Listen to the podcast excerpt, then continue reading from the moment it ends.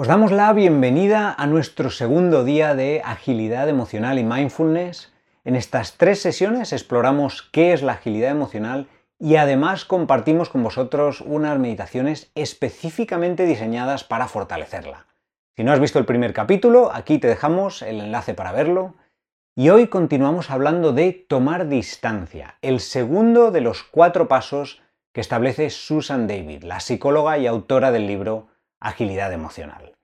Somos Kensho Life con Vero, Hola. atrincherada en el puente de mando y yo Enrique. Te recordamos, si no lo has hecho ya, que te puedes suscribir a nuestro canal y acuérdate de activar las notificaciones para que te avise cada vez que subimos nuevo contenido.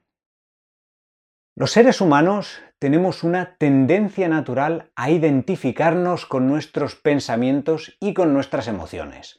Soy nervioso, soy tímida, soy divertido, soy sociable. Esta relación la establecemos cada uno de nosotros según las experiencias que hayamos tenido en nuestra vida, según comportamientos o patrones que observamos que se repiten, o según lo que otras personas nos dicen sobre cómo nos ven. Pero es algo que nos limita.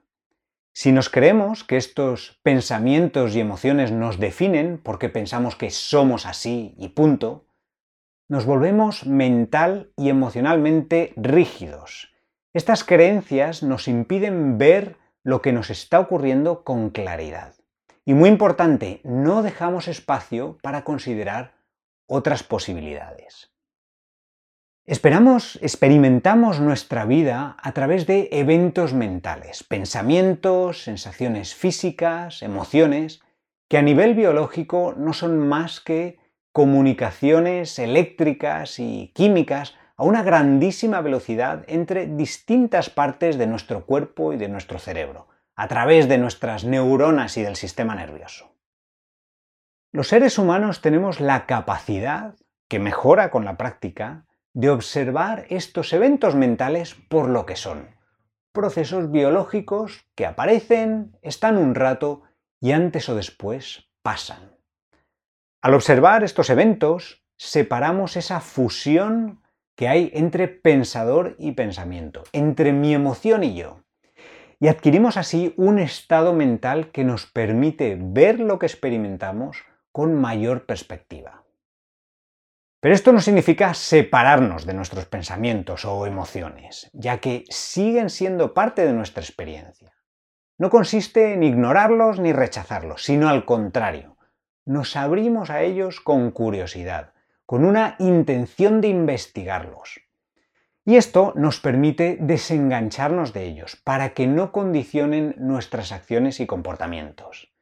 Es decir, creamos un espacio en el que podemos decidir cómo actuar.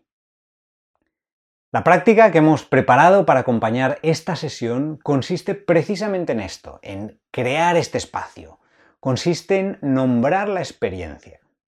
Y así entrenamos distinguir el pensamiento del pensador, la emoción de quien la siente, a través de nombrar, de etiquetar estos eventos mentales.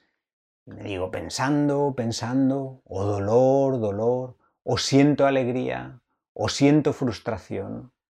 Esta es una meditación que en cuanto la haces unos pocos días seguidos, rápidamente ves cómo durante el día te vas dando más cuenta de los pensamientos y emociones que surgen. Por eso es tan importante practicar un poquito todos los días, porque estamos entrenando la mente para desarrollar estas habilidades, para adquirir esa flexibilidad y agilidad emocional. Además, en tu día a día puedes incorporar la práctica muy fácilmente. En el momento en el que te das cuenta que te has distraído con algún pensamiento o sensación física o emoción, no tienes más que ponerle nombre, ponerle esa etiqueta. Y seguidamente puedes decidir dejarlo pasar y llevar tu atención a aquello que estés haciendo en el momento o a lo que tú consideres. Esta práctica es muy, muy útil. Para nosotros, una de las mejores para desarrollar agilidad emocional.